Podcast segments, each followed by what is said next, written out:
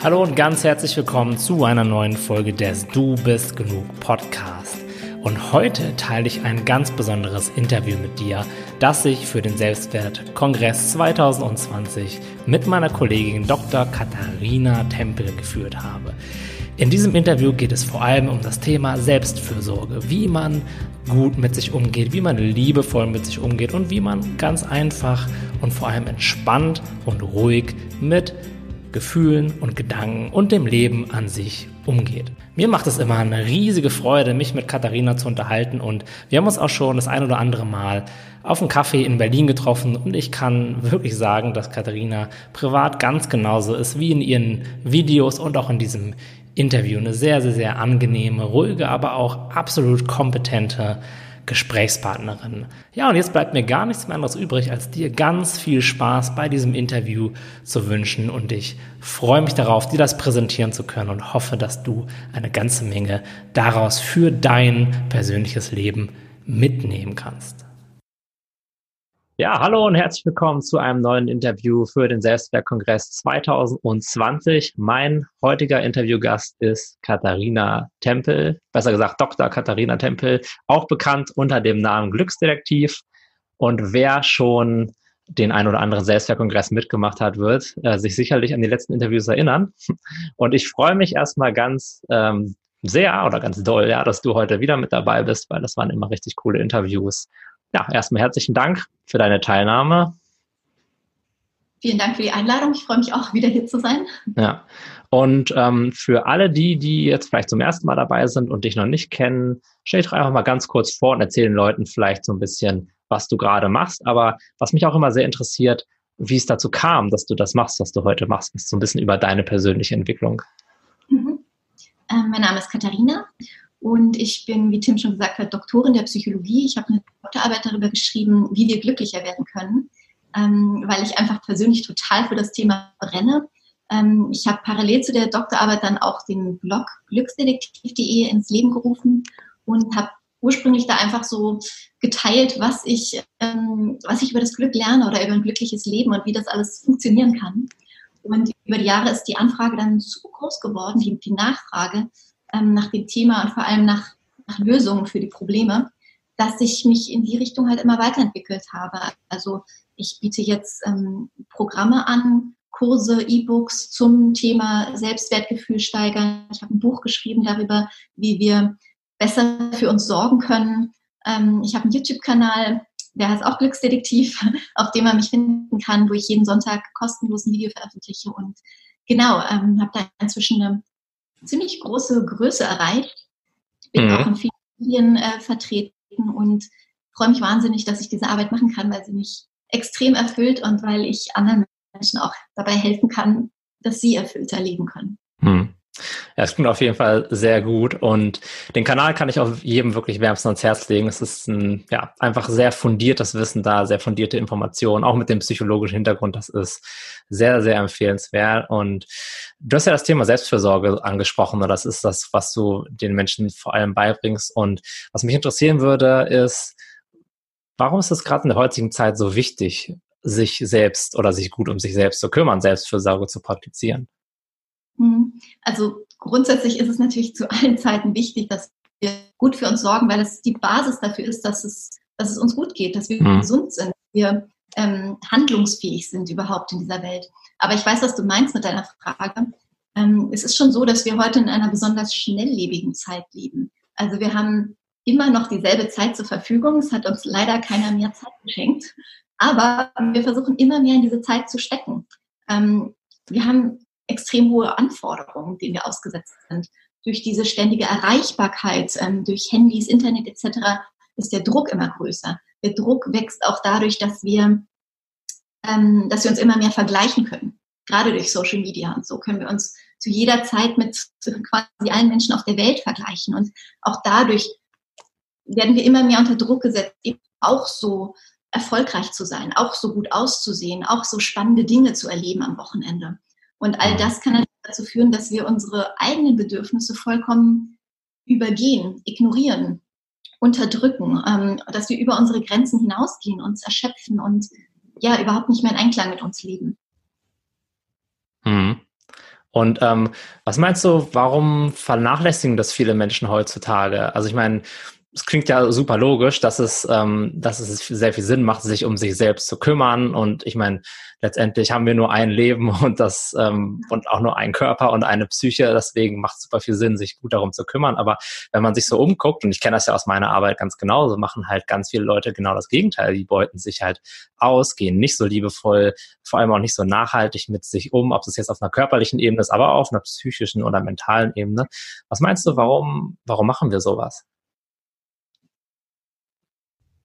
Ich glaube, ein ganz großer Punkt ist, von selbst für nicht so direkt ersichtlich ist. Also zumindest nicht unmittelbar. Wie du sagst, man weiß eigentlich, soll man sich gut um sich kümmern, genauso wie wir alle wissen, dass wir Sport treiben sollten und uns gesund ernähren sollen. Ja. Ähm, aber es ist, ich glaube, im direkten Alltag, also ich kenne das auch aus, aus meiner persönlichen Erfahrung, wenn ich jetzt irgendwie eine halbe Stunde Zeit habe und dann steht zur Auswahl, dass ich mich mal aufs Sofa lege und vielleicht irgendeinem Hobby nachgehe, was mich erfüllt oder ähm, einfach mal entspanne. Oder ob ich mich vielleicht doch schon mal in die Küche gehe und den Abwasch mache.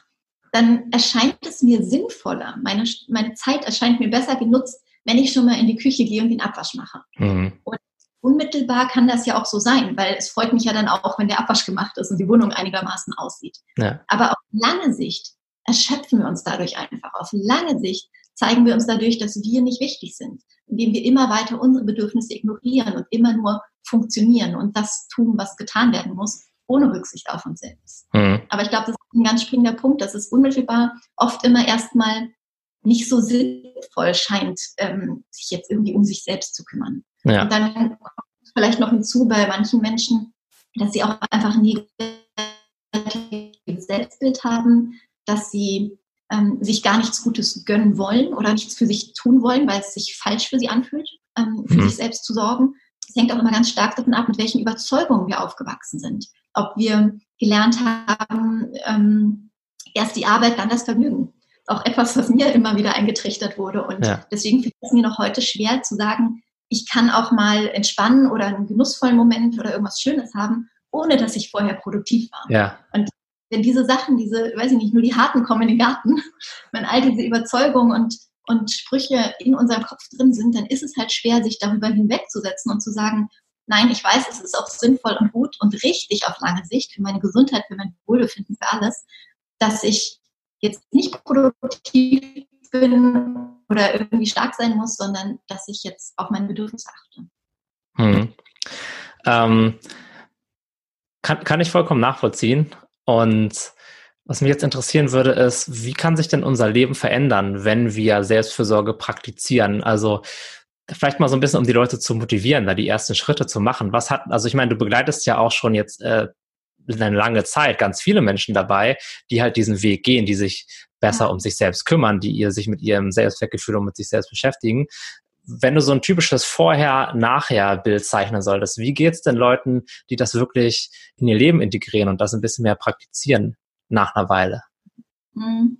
Also es hat positive Effekte auf ganz vielen Ebenen. Es durchzieht eigentlich das ganze Leben, weil es zum einen vielleicht das Wichtigste überhaupt ist, ähm, dass sich die Beziehung zum, zum, wie sage ich das, zum eigenen Selbst bessert. Also wenn ich Selbstfürsorge betreibe, dann verbessere ich die Beziehung zu mir selbst, weil ich mir eben zeige, ich bin wertvoll, ich bin wichtig genug, dass ich mich auch um mich kümmern darf. Ich bin mhm. möglicherweise genauso wichtig wie die anderen Menschen, um die ich mich sonst immer kümmere. Und das macht ganz viel mit uns. Auch das denkt man nicht auf den ersten Blick, aber es macht einen ganz, ganz großen Unterschied, ob ich gut für mich sorge oder ob ich nicht gut für mich sorge. Äh, gut für mich sorge. Das wirkt sich auf mein Selbstwertgefühl aus, das wirkt sich auf mein Selbstbild auf ähm, aufs, auf Selbstvertrauen, auf all diese wunderschönen Selbstbegriffe. Ja. Ähm, Zufriedenheit, Lebensqualität steigt natürlich, weil ich mich um meine Bedürfnisse kümmere, weil ich ähm, dafür sorge, dass es mir eben gut geht, dass diese Bedürfnisse erfüllt sind. Ich mhm. kann bessere Beziehungen führen, weil ich vielleicht erstmalig eben dafür sorge, dass diese Beziehungen auch auf Augenhöhe stattfinden, dass ich mich eben nicht länger ausnutzen lasse oder dass ich der Depp für alle bin, ja. sondern dass eben ne, eine gleichberechtigte Beziehung führe, weil ich eben meine Bedürfnisse auch wichtig nehme. Ich kann produktiver sein, weil ich einfach mehr Energie habe, wenn es mir gut geht, wenn für meine Bedürfnisse gesorgt ist. Ähm, kann ich also auch mehr Leistung erbringen. Ich kann mich auch besser für andere engagieren. Also das ist ja auch mal so ein Schlagwort. Nur wenn es dir gut geht, kannst du dich um andere kümmern. Ähm, da ist auch total was dran. Das ist eben mhm. auch wieder eine Frage von Energie und Motivation. Und wann habe ich die? Die habe ich eher, wenn es mir gut geht, als wenn ich aus dem letzten Loch pfeife. Ja, absolut. Außerdem äh, stärkt man natürlich auch einfach seine Widerstandskraft. Es ist nicht so, ich kann jetzt nicht sagen, das ist der Heilsbringer für immer und du wirst nie wieder gesund sein und nie wieder ein Problem haben. Das natürlich nicht. Aber wenn du dich um dich selbst kümmerst, dann stärkst du damit deine Widerstandskraft und du baust ganz, ganz viele wichtige Ressourcen auf, wie zum Beispiel, dass du gute Beziehungen führst, aber dass du auch gute Strategien hast, um dich, um dich selbst zu kümmern, dass du aber auch ein Repertoire an genussvollen, schönen Momenten in der, in der Hinterhand hast. Und davon kannst du natürlich schöpfen, wenn es wieder, wenn wieder schwerere Zeiten kommen, wenn es ja. wieder die Krisen auf einen einprasseln. Das ist dann doch deutlich gestärkter, wenn man sich vorher gut um sich selbst gekümmert hat und wenn man auch weiß, wie das geht. Hm. Das klingt ja auf jeden Fall so, als wenn sich das lohnen würde. das ist cool. Gibt eine ganze Menge ähm, Benefits und ich kann mir vorstellen, also ich meine, äh, das wird ja wahrscheinlich jeder wissen, der sich hier, der hier zuschaut. Das ist ja nicht eine Sache, die man einfach so anknipsen kann und von heute auf morgen kümmert sich jetzt, man sich jetzt auf einmal perfekt um sich selbst. Was würdest du denn jemandem raten, der jetzt hier zuschaut und bei sich selbst so merkt, so, hey, ich hätte echt ein bisschen Lust, das noch ein, ein wenig mehr in mein Leben zu integrieren, ein bisschen mehr Selbstfürsorge zu praktizieren? Was könnten so denn erste ganz einfache Schritte sein, die vielleicht gar nicht so viel Zeit benötigen und die man einfach in seinen äh, Alltag integrieren kann? So fürs Erste. Ja, also ich finde eine sehr schöne Möglichkeit am Anfang gerade ist es mal, sich der eigenen Bedürfnisse überhaupt bewusst zu werden, mhm. bewusst zu werden, immer mal ja. wieder, weil die Bedürfnisse wechseln ja auch. Ähm, was man da machen kann, das empfehle ich auch in meinem Buch, ist zum Beispiel, sich einfach ein, zwei Wecker über den Tag verteilt zu stellen, also irgendwelche Alarme auf dem Handy. Mhm. Ähm, und wenn die losgehen, sollte man natürlich vorher darauf achten, dass die vielleicht nicht in irgendeinem Meeting oder sowas dann ja. losgehen, aber zu so Zeiten, wo man ne, normalerweise einfach nur die E-Mails checkt. Ähm, wenn die losgehen, dann betreibt man so eine kleine Innenschau und fragt sich einfach, okay, wie geht es mir eigentlich gerade? Wie fühle ich mich? Und was brauche ich? Und das einfach mal, um sich, um, um in Kontakt mit den eigenen Bedürfnissen zu kommen. Also auf der ganz basalen, einfachen Ebene. Wenn man jetzt merkt, so, hm, mir ist eigentlich ein bisschen kalt, dann ist es ein Akt der Selbstfürsorge, wenn du dir einen Pullover überziehst. Ja. Du kümmerst dich in dem Moment um dich selbst, darum, dass dir eben nicht länger kalt ist. Und das verschafft auch schöne kleine Erfolgserlebnisse. Es zeigt dir vor allem auch, dass du etwas für dich selbst tun kannst, ja. für dein Wohl Wohlbefinden tun kannst. Also es gibt einem auch so ein Gefühl von Selbstwirksamkeit, sagen wir in der Psychologie, mhm. eben dem, dem Bewusstsein, dass wir selbst etwas bewirken können an unserem Leben. Ja. Ja, genauso kannst du eben feststellen, ich habe gerade Durst oder du stellst fest, ich bin traurig oder ich bin, mir schwirrt der Kopf total. Und dann ist der nächste Punkt natürlich immer, wie kann ich dieses Bedürfnis denn jetzt erfüllen, bestmöglich? Ja. Vielleicht, indem ich mal kurz um den Block laufe, um meinen Kopf irgendwie freizukriegen, oder? Wenn es Erschöpfung ist, dann vielleicht, dass man sagt, okay, heute Abend ähm, bitte ich mal meinen Mann auf die Kinder aufzupassen und ich gehe einfach in die Badewanne und äh, mich danach aufs Sofa. Oder ne, dass man einfach mehr Bewusstsein für die eigenen Bedürfnisse bekommt. Was brauche ich gerade in dem Moment und was will gut tun?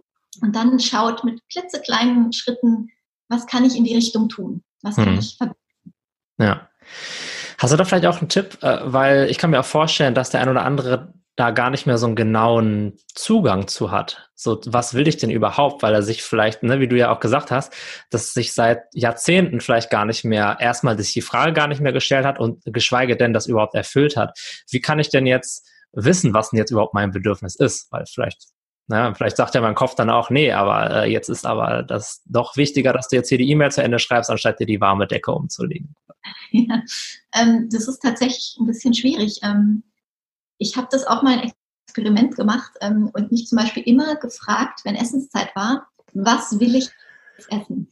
Und ähm, das kann jeder gerne mal ausprobieren, das ist verdammt schwer. Ja. Äh, verdammt schwer, in, in dem Moment zu entscheiden, was will ich wirklich essen. So, weil ja. äh, wir kennen ja alles, es gibt so viele Optionen und eben wie du sagst, so, woher weiß ich denn, was ich will? Ähm, das ist tatsächlich eine Übungssache, wirklich da hm. immer, immer darauf zu hören, dich immer wieder zu fragen und dann tastet man sich ja auch einfach heran. Ja. Ähm, es ist ja, wie du auch schon am Anfang meintest, es geht um Gottes Willen nicht um perfekt. Äh, perfekt gibt's nicht. Ja. Ähm, damit wollen wir uns gar nicht belasten, sondern es geht um diese kleinen Schritte in die richtige Richtung. Und da kann man natürlich auch einfach mal ausprobieren. Und ja. wenn man, man mm, ein guter Tipp ist vielleicht auch ein bisschen mehr ins Gefühl reinzukommen. Ja. Weil manche Menschen sind auch so totale Verstandesmenschen und versuchen dann immer zu überlegen, was ist es denn jetzt, was ich gerade denke ja. oder brauche oder fühle oder ne, und versuchen das irgendwie ein Label raufzuknallen und zu ergründen und warum ist das jetzt aber so und gehen damit sehr viel Ratio ran. Ja. Und manchmal ist es sinnvoller, einfach mehr zu fühlen und dann muss man das gar nicht benennen können und wissen, was das ist und warum das da ist, sondern einfach, man spürt ja dann irgendwie, man hat eine Schwere im Körper oder irgendein Druckgefühl auf der Brust. Und mhm. das sind dann schon so Indizien, an denen man sich langhangeln kann und dann eben sagen kann, ja gut, ich versuche jetzt mal, wie wirkt sich denn eine Pause auf mich aus? Ja. Ähm, mir danach vielleicht besser. Oder wie wirkt sich aus, wenn ich mal kurz mein Lieblingslied anmache? Kommen, kommen da irgendwie andere Energien in meinen Körper und fühlt sich das dann besser an? Mhm. Also geht es letztendlich darum, immer mal wieder in sich reinzuspüren und sich Schritt für Schritt besser und tiefer kennenzulernen und vielleicht auch einfach mal zu lernen, seinen Impulsen zu vertrauen. Also, oh, da, das, da war jetzt gerade der, der Gedanke oder das Gefühl, hey, mir wird jetzt ein Glas Wasser gut tun. Naja, das, das scheint wohl jetzt gerade ähm, da gewesen zu sein, dann mache ich das jetzt einfach mal, anstatt dann darüber nachzudenken, ah, ist das jetzt wirklich das Richtige oder sollte ich jetzt vielleicht nicht ein Glas Tee oder äh, äh sondern jetzt nicht meine Trinkzeit, das mache genau. ich später. Ja. ja. Und genau. daran sieht man vielleicht auch, warum es die Beziehung zu einem selbst verbessert, weil es einfach diesen Zugang wiederherstellt und eben sich um sich kümmern. Ich meine, das ist ein wesentlicher Bestandteil von Beziehungen. Jede Beziehung ist besser, wenn sich die Beziehungspartner umeinander kümmern und für ja. sich sorgen. Ja.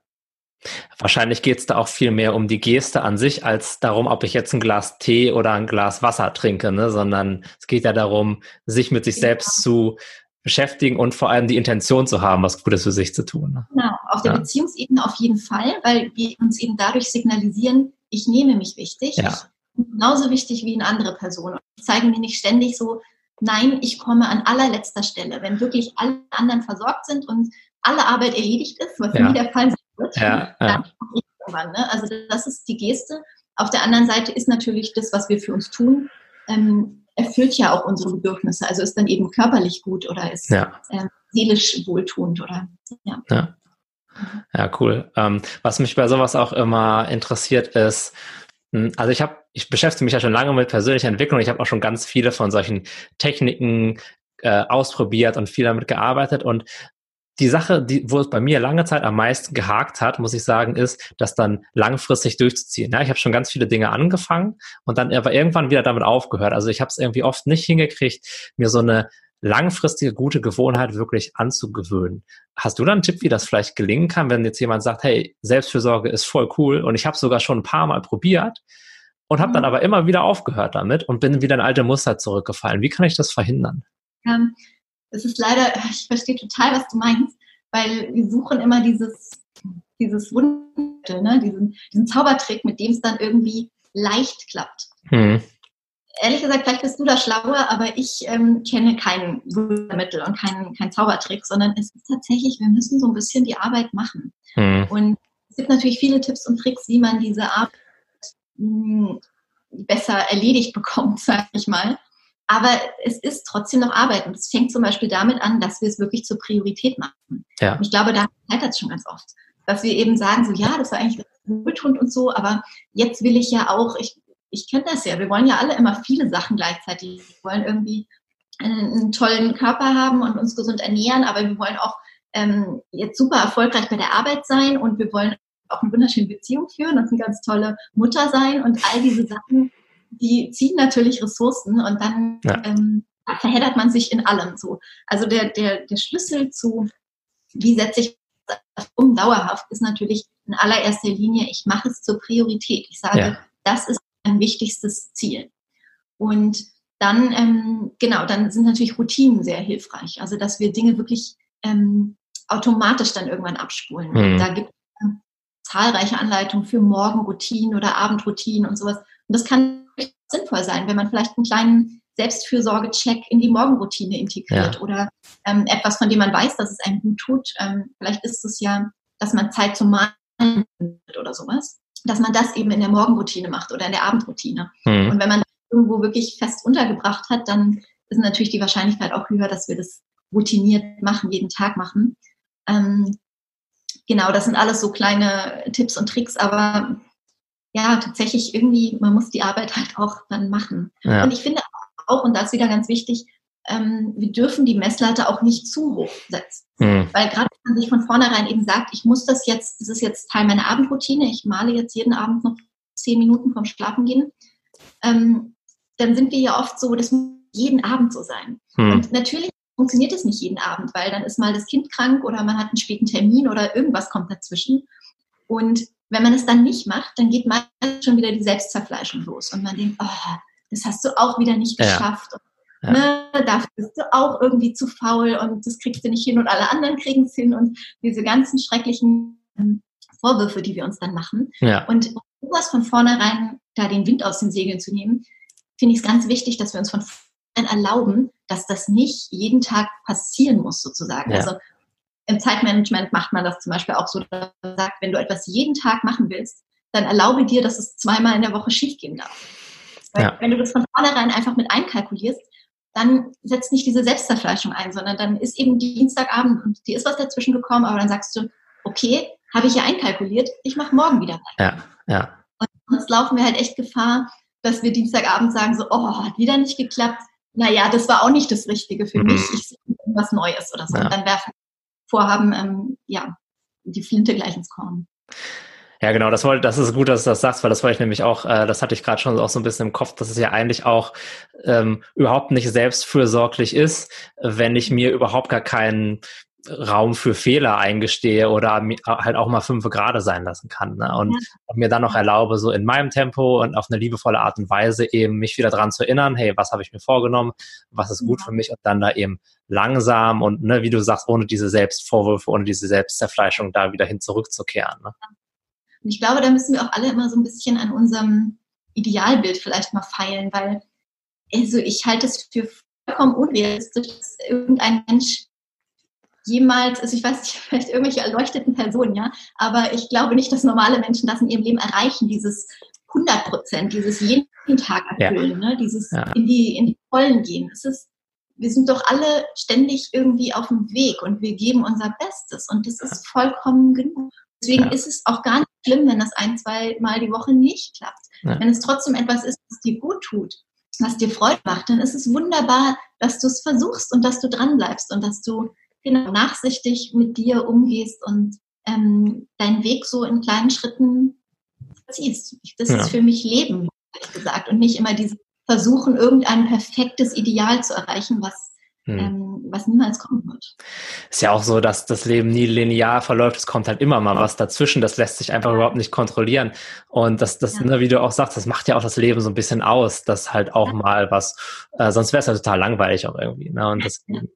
Deswegen denke ich, macht das schon Sinn. Und das, das halt auch als Praxis zu nutzen für mehr Selbstvorsorge, äh, dass halt nicht immer alles glatt geht und dass man vielleicht auch mal in Anführungszeichen einen Fehler macht. Ähm, ich glaube, das bringt richtig, richtig viel. Ja. Das ist echt eine gute, gute Herangehensweise.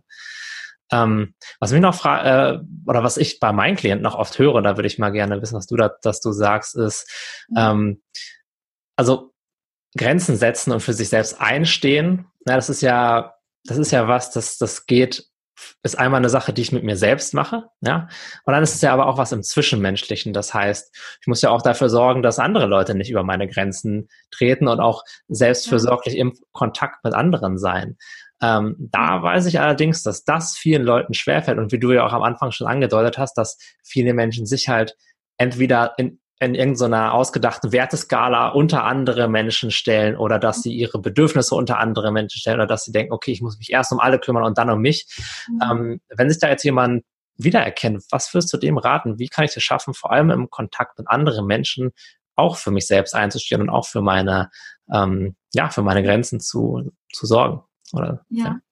Ich glaube auch da, also ich finde immer, die Basis ist so ein bisschen, das erstmal zu verstehen und äh, keine Angst, kein, kein schwieriges Modell oder so, sondern tatsächlich zu verstehen, dass man selbst den gleichen Wert eben besitzt wie jemand anderes. Mhm. Wirklich dieses, da muss ich eigentlich so einen Schalter im Denken ein bisschen umlegen. Weil solange ich sage, die anderen sind besser als ich, ich bin eine fehlerhafte Ausgabe, ich bin minderwertig. Ja. Ne, so lange ähm, ist es ja auch nur logisch, dass man sagt, äh, ich kümmere mich erstmal um den anderen und es ist schon okay, wenn ich ganz am Schluss komme. Mhm. Und deswegen ist es wirklich die Basis zu verstehen, ich habe den gleichen Wert. Das bedeutet auch nicht, dass ich hier der Megastar bin und dass ich besser bin als alle anderen, aber ich bin einfach genauso wichtig. Ich habe eben mhm. auch eine Bedeutung. Meine Bedürfnisse, meine Werte, meine Ziele, das ist alles auch wichtig. Das ist genauso wichtig wie die von meinem Gegenüber. Ja. Und wenn man das verstanden hat, dann befindet man sich ja schon auf Augenhöhe. Und dann, finde ich, ist es das Naheliegendste der Welt, dass man merkt, okay, dann müssen wir im Zusammenleben mit anderen Menschen eben ähm, Kompromisse finden. Dann müssen wir schauen, wann kann ich vielleicht, also wenn, wenn sich jetzt unsere Ziele diametral gegenüberstehen, ne? weil manchmal gehen wir auch einfach in die gleiche Richtung. Aber wenn es irgendeinen Konflikt gibt, dann muss man halt schauen, in, in der einen Hinsicht, weiß ich nicht, gebe ich vielleicht nach oder da machen wir deine Sache und in der anderen machst du aber bei meiner Sache mit. Einfach, dass dass diese, diese Balance, diese Gleichberechtigung stattfinden kann. Hm. Das ist ganz wichtig. Also dieses, dieses Verstehen ähm, vom gleichen Wert, den man besitzt. Und dann gibt es natürlich auch dann, ähm, ja, auch hier sind wieder ganz viele Überzeugungen aus der Vergangenheit, die eine Rolle spielen. Ähm, Gerade viele Frauen, glaube ich, kennen auch dieses Mach es allen recht, mhm. sei immer lieb und und brav und im Hintergrund und ähm, genau, sorg dafür, dass du es allen anderen recht machst und dass sich alle wohlfühlen ähm, und dass immer überall Harmonie ist. Ja. Glaube ich eben auch so ein, ja, einfach so ein Muster, mit dem viele aufwachsen. Und auch das lohnt es sich eben mal zu hinterfragen. Und es ist ja meistens im Grunde gar nicht verkehrt. Es ist ja gut, dass wir eben dafür sorgen, dass sich Menschen auch in unserer Gesellschaft wohl, äh, in, uns, ja, in unserer Gesellschaft wohlfühlen. Ähm, genau, dass wir Harmonie haben und eben ein, harmonisches Zusammenleben. Aber halt nicht auf meine Kosten oder ja. meine, meine Kosten. Ja. Also es ist immer das Extrem, wo es problematisch wird. Ne? Die Überzeugung, es ist ja auch gut, weiß ich nicht, erst die Arbeit, dann das Vergnügen oder eine gewisse Stärke oder all diese Antreiber nennen wir das in der Psychologie, also all diese Motive, die uns antreiben, ja. eben fleißig zu sein, schnell zu sein, ähm, gut zu sein, es eben allen recht zu machen. Die sind die sind bis zum gewissen Grad förderlich, leistungsstärkend auch, aber ab einem gewissen Punkt dann einfach nur noch destruktiv für uns selbst. Mhm. Und das gilt es eben auch zu erkennen und zu hinterfragen, mit was bin ich da eigentlich aufgewachsen? Das sind die Sachen, die ich mir immer am Kopf sage, ähm, die Überzeugungen, nach denen ich lebe und nach denen ich handle. Und sind die eigentlich, sind die heute noch aktuell? Sind die überhaupt gerechtfertigt? Sind die mhm. vielleicht mhm. bei mir extrem ausgeprägt? Wie, wie ich mich dadurch? Fühle ich mich dadurch gut? Ist es hilfreich für mein Leben oder ist es vielleicht schädlich für mein Leben? Ja. Und ja, das einfach mal so ein bisschen zu analysieren und dadurch eben zu einem Umdenken zu kommen, zu einem, zu einem Registrieren, okay, ich will es jetzt anders machen als bisher. Und ja, und dann ist natürlich noch einiges Übungssache. Also sowas wie Grenzen setzen, das kann man ja dann üben. Ja. Das kann man Anleitungen durchlesen, wie, wie schaffe ich das Nein zu sagen und ähm, dann kann man das einfach im Rollenspiel oder auch in, in, echten Situationen immer wieder üben, bis man das, bis man da hinkommt an den Punkt. Ja. Auch erstmal klein anfangen, wahrscheinlich nicht gleich die, die großen Lebensentscheidungen, wo man 20 Jahre lang ähm, es Leuten recht gemacht hat und dann bam, den sofort so den Cut machen, ne, sondern kein Bock mehr. Ja, da kann man vorsichtig rantasten. Ja. Ein Tipp, den ich immer gebe, den, den befolge ich auch selbst, ist, wenn man, wenn man sich eben schwer damit tut, Nein zu sagen oder jemand zu enttäuschen, ähm, dass man sich erstmal Zeit verschafft. Weil das Problem ist ja oft diese unmittelbare Situation. Du stehst ähm, face to face gegenüber und der sagt, ja, kannst du meine, äh, meine Schicht nachher übernehmen? Und du denkst, nein, nein, nein, nein, nein, ich will nicht, will nicht, will nicht, aber sagst, ja, weil du dich ja. einfach nicht traust, ja. Nein zu sagen an dem Punkt. Ne? Und da ist der Tipp wirklich einfach, verschaff dir Zeit, indem du sowas sagst wie, oh, da muss ich erstmal meinen Kalender gucken oder ja. Ah, ich hatte eigentlich schon was vor mit meinem Mann, das muss ich nochmal mit ihm besprechen oder mhm. irgendwie Sachen. Irgend so, da kannst du dir zwei, drei, vier ähm, Ausreden quasi ähm, mal ausdenken, aufschreiben, lernen, ein, einüben und die dann in den jeweiligen Situationen sagen. Ja. Und einfach sagen, hier, ich komme in fünf Minuten auf dich zurück oder in zwei Stunden. Ja. Und schafft dir Zeit, nochmal richtig darüber nachzudenken. Will ich das machen oder will ich das nicht machen? Und wenn du zu dem Entschluss kommst, nein, ich will das auf gar keinen Fall machen, mhm. dann hast du eben auch noch genug Zeit, um in Ruhe zu überlegen, wie komme ich aus dieser Geschichte raus und dir wirklich ja. vielleicht auch einen Text aufzuschreiben, was sage ich jetzt, wie formuliere ich mein Nein, dann kann man es auch üben, kannst auch nochmal zu Hause anrufen das, oder mit einer Freundin üben oder so und dann wirklich gestärkt in die Situation zurückgehen und sagen, hm, ja, mhm. tut mir leid, ich habe in meinen Kalender geguckt, aber ich schaff's leider heute Abend nicht. Vielleicht ja. kann dir ja Kollege XY helfen. Ja. Und äh, das ist, glaube ich, ziemlich wertvoll, weil es uns einfach, ja, weil es uns einen kleinen Vorsprung eben verschafft, ne? dass wir uns in Ruhe damit auseinandersetzen ja. können. Genau, man kann sich aus der Situation, wo man vielleicht so ein bisschen emotional überfordert ist oder überwältigt ist, ja. zurückziehen. Und, und da, da denkt es sich ja auch nicht so gut nach, wenn man innerlich so auf 180 ist. Gleichen Mustern und will halt schon wieder ja. mit dem, ja, na klar, ja. ausrutschen. Und sich das zu verkneifen und sagen, Moment, ich muss erst ja. mal nachdenken. Ja. ja. Ist auch eine Angewohnheit, ne? dass man das dann ersetzt man die eine Angewohnheit erstmal durch die andere und dann kann man das. Äh, genau, was, was mich auch interessiert ist, wie kann ich denn dann aber herausfinden, ähm, ob ich das jetzt wirklich nicht machen möchte oder ob ich das jetzt nur mache, um jemandem zu gefallen oder wenn ich mich vielleicht da, dafür entscheide, ob ich das jetzt mache, um ähm, keine, keinen Konflikt zu provozieren oder weil ich einfach mhm. gerade wirklich jemandem helfen will. Wie kann ich, was ist da so ein Prozess, um das dann genauer zu wissen? Weil ich glaube, viele Menschen, die wissen das gar nicht so genau oder sind sich da nicht so im Klaren drüber. Hm, hätte ich jetzt zwei Tipps. Also das eine wäre auch wieder eher so ein Gefühlsansatz, dass man mhm. in sich, was macht es mit mir, wenn ich, wenn ich jetzt Ja sage und wenn ich mir vielleicht auch bildlich vorstelle, wie ich dann heute Abend eben länger im Büro sitze und diese Sache mache. Ist es für mich okay? Äh, ne? Fühlt es sich irgendwie okay an? Ich hatte vielleicht eh nichts anderes vor oder so. Oder merke ich schon so, ach, nee, alles, alles sträubt sich in mir oder mh, hm, schnürt mir total die Kehle zu. Also mhm. solche körperlichen Hinweise sozusagen sind immer ganz gute Indizien. Aber es gibt auch Menschen, die sind nicht so die Gefühlstypen ähm, oder ja, können mit diesem Hineinfühlen nicht viel anfangen. Und da gibt es auch eine ganz spannende ganz spannenden Ansatz, nämlich dass du dir konkret überlegst, würdest du das auch machen, wenn niemand je davon erfahren würde? Mhm. Weil unser Antrieb ja doch einer, dass wir eben gut vor anderen dastehen wollen, ja. dass wir uns präsentieren wollen oder eben ja Konflikte vermeiden oder eben Lob einheimsen oder sowas. Mhm. Deswegen sich mal zu fragen, würde ich das auch machen, wenn wenn ich damit eben nicht hausieren gehen könnte, wenn ich nicht sagen könnte, ja, oh, ich habe gestern Kollege XY ausgeholfen, sondern wenn es niemand jemals erfahren würde und du dürftest auch nicht darüber reden, würdest du ja. dann trotzdem. Ja. Da merkt man dann auch manchmal so, okay, nee, dann eigentlich doch nicht. Mhm. Ja. das hast du vielleicht auch eher gemacht, ähm, ja, aus so einer äußeren Motivation heraus. Ja es niemanden gäbe, der einen dafür kritisieren kann, das nicht zu machen, aber auch niemanden gäbe, der einem, einem dafür Lob dann schenkt. Ja. Ja.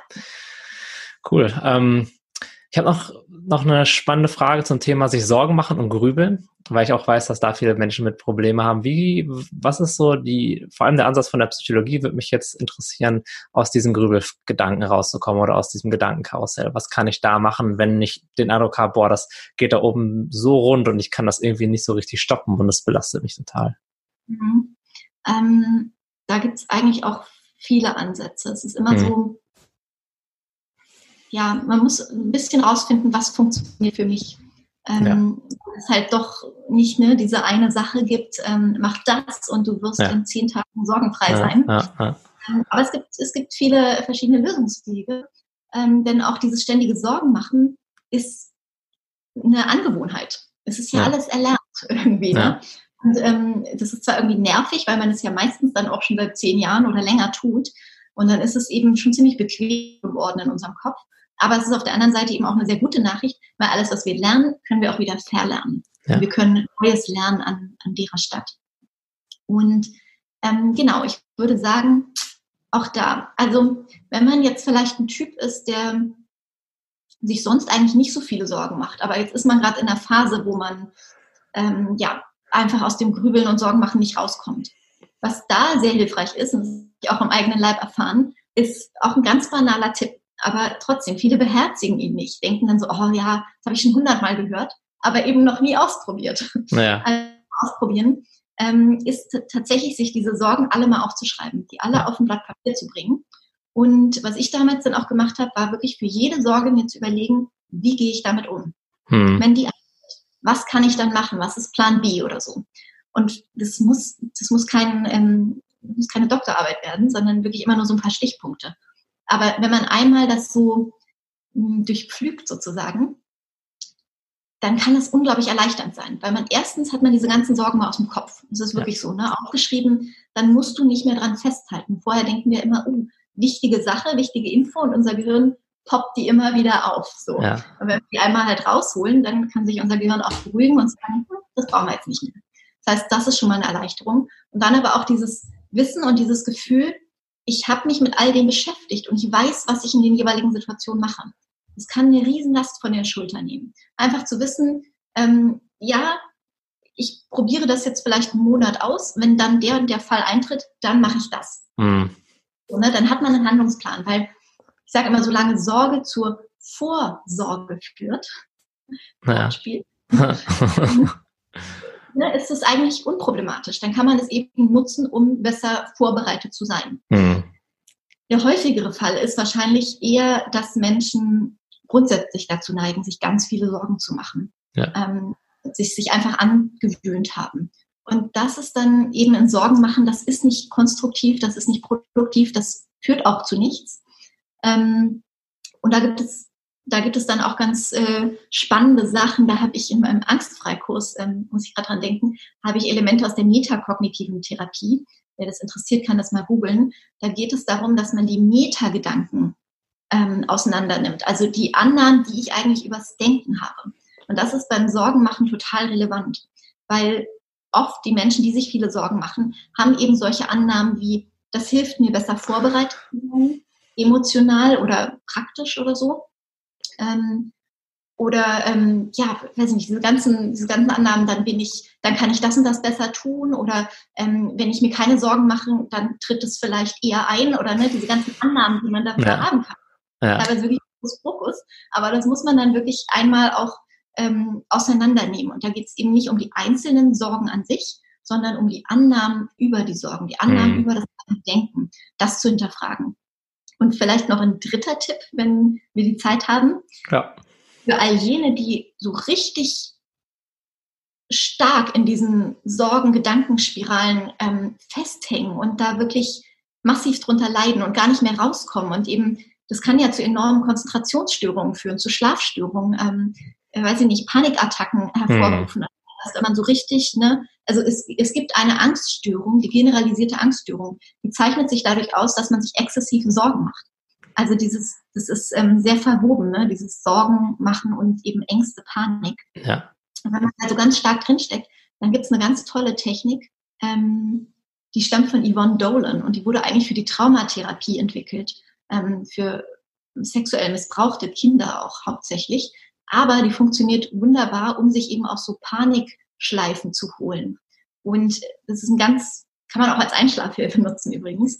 Das ist ein ganz simples Prinzip, nämlich eine Rückführung auf die aktuellen Sinne und nämlich damit auf das Hier und Jetzt. Hm. Dass man rauskommt aus dem Denken und reinkommt in das Wahrnehmen von, was ist gerade. Ja. Und das heißt, bei dieser Technik sagt man sich ähm, fünfmal in Folge erstmal, was sehe ich? Also ähm, man fragt sich einfach, was sehe ich jetzt gerade? Ich sehe meinen Monitor, ich sehe die Wand, ich sehe äh, mein Fenster, ich sehe die Pflanze, ich sehe den Boden. Ja. Wirklich einfach banal beschreiben, was ist da. Als nächstes sagt man, was höre ich gerade?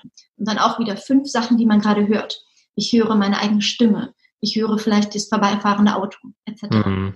Als letztes nochmal fünf Dinge, die man gerade fühlt, wahrnimmt. Also da kann man dann auch sagen, ich, ähm, ich fühle die Wärme auf meiner Haut. Ich fühle die, ähm, weiß ich nicht, das Haar auf meinem, auf meinem Arm. Ja. Ich fühle, ne, also ja. all diese Wahrnehmungen, die man halt hat. Und wenn man das gemacht hat, fünfmal, dann geht man wieder von vorne los und macht viermal, was sehe ich gerade, viermal, was höre ich gerade, viermal, was fühle ich gerade, dann dreimal, was höre mhm. ich, äh, ich gerade höre, etc. Zweimal, einmal. Und das ist sozusagen schon die ganze Technik.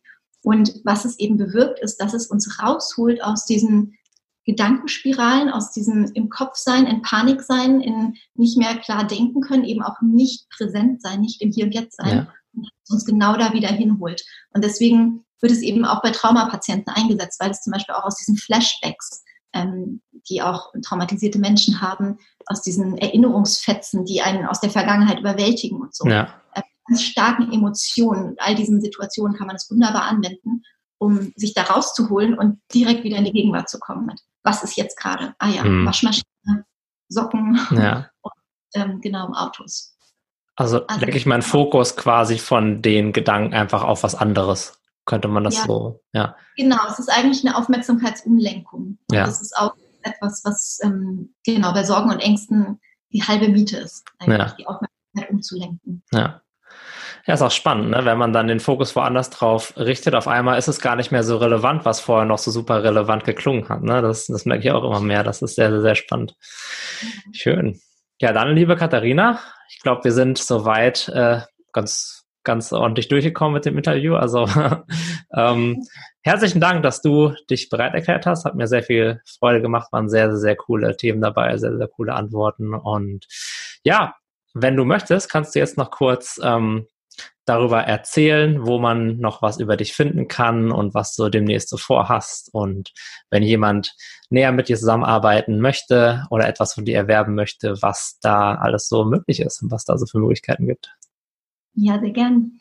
Ähm, der einfachste Weg ist, auf meine Webseite zu gehen, www.glücksdetektiv.de ja. und Glück mit UE geschrieben. Ähm, genau, auf YouTube findet man mich, wie gesagt, auch unter Glücksdetektiv. Aber ähm, ja, Webseite ist so, da, da gibt es alle Angebote von mir. Da ähm, kann man sich in meinen Newsletter eintragen, was ich jedem ans Herz lege. Nicht nur, weil ich mir sehr viel Mühe gebe äh, mit den mhm. ähm, wirklich persönlichen und inspirierenden Anekdoten, sondern auch, weil es da natürlich, ähm, da ist man up to date, da gibt es alle Geschenke oder Rabatte oder alles, was ich so raushaue. Meine Newsletter-Abonnenten mhm ähm, das Beste vom Besten. Zum Beispiel auch ein schönes Quiz, was ich am Anfang anbiete. Was hält dich vom Glücklichsein ab? Ähm, das ist ein kostenloser Fragebogen, den ich selbst entwickelt habe. Den kann man ausfüllen und dann kriegt man eine Antwort, wo vielleicht so die aktuelle Baustelle liegen könnte und natürlich dann auch Hilfsempfehlungen dafür. Also einfach mal auf meine Webseite gehen, würde mich freuen, wenn ich den einen oder anderen dann im Newsletter oder auch unter meinen YouTube-Abonnenten wiedersehe. Ja, das ist cool. Jetzt wisst ihr Bescheid, wo ihr mehr über Katharina erfahren könnt.